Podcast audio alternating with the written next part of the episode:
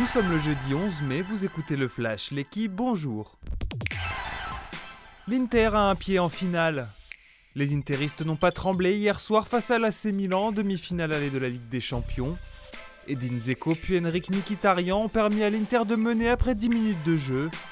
2-0 score final pour les Nerazzurri. L'Inter Milan tentera de valider ce succès mardi prochain au match retour et de disputer sa première finale de C1 depuis son titre en 2010. Exploit historique pour Monaco en Euroleague.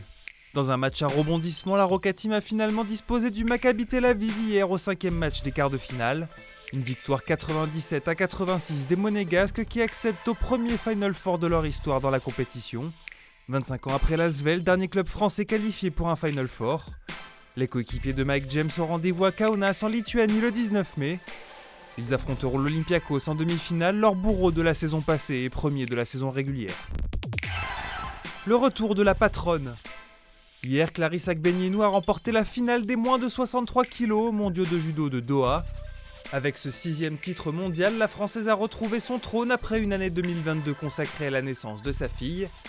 Moins d'un an après être devenue maman, Clarisse Agbenienou vient ajouter une ligne à son magnifique palmarès. Double championne olympique, la Rennaise se tourne désormais vers les Jeux de Paris, un ultime défi après lequel elle devrait mettre un terme à sa carrière. Kaiden Grooves s'impose dans le chaos. L'Australien a remporté hier au sprint la cinquième étape du Giro. Sur une route détrempée, le favori Remco Evenepoel a chuté deux fois sans perdre de temps. Même chose pour Primoz Roglic, tombé à 7 km de l'arrivée ramené par ses équipiers. Le maillot rose reste sur les épaules du Norvégien Andreas Leknesund. Merci d'avoir écouté le Flash l'équipe. Bonne journée.